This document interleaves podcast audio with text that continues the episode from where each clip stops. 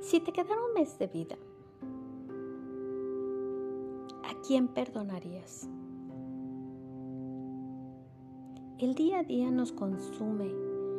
Estamos preocupados por resolver problemas cotidianos, ya sea de trabajo, de pareja, económicos o de cualquier índole.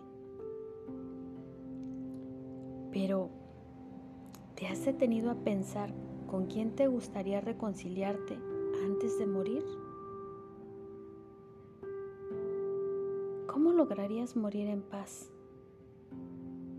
Entonces, permitas que pase más tiempo. Cierra ciclos.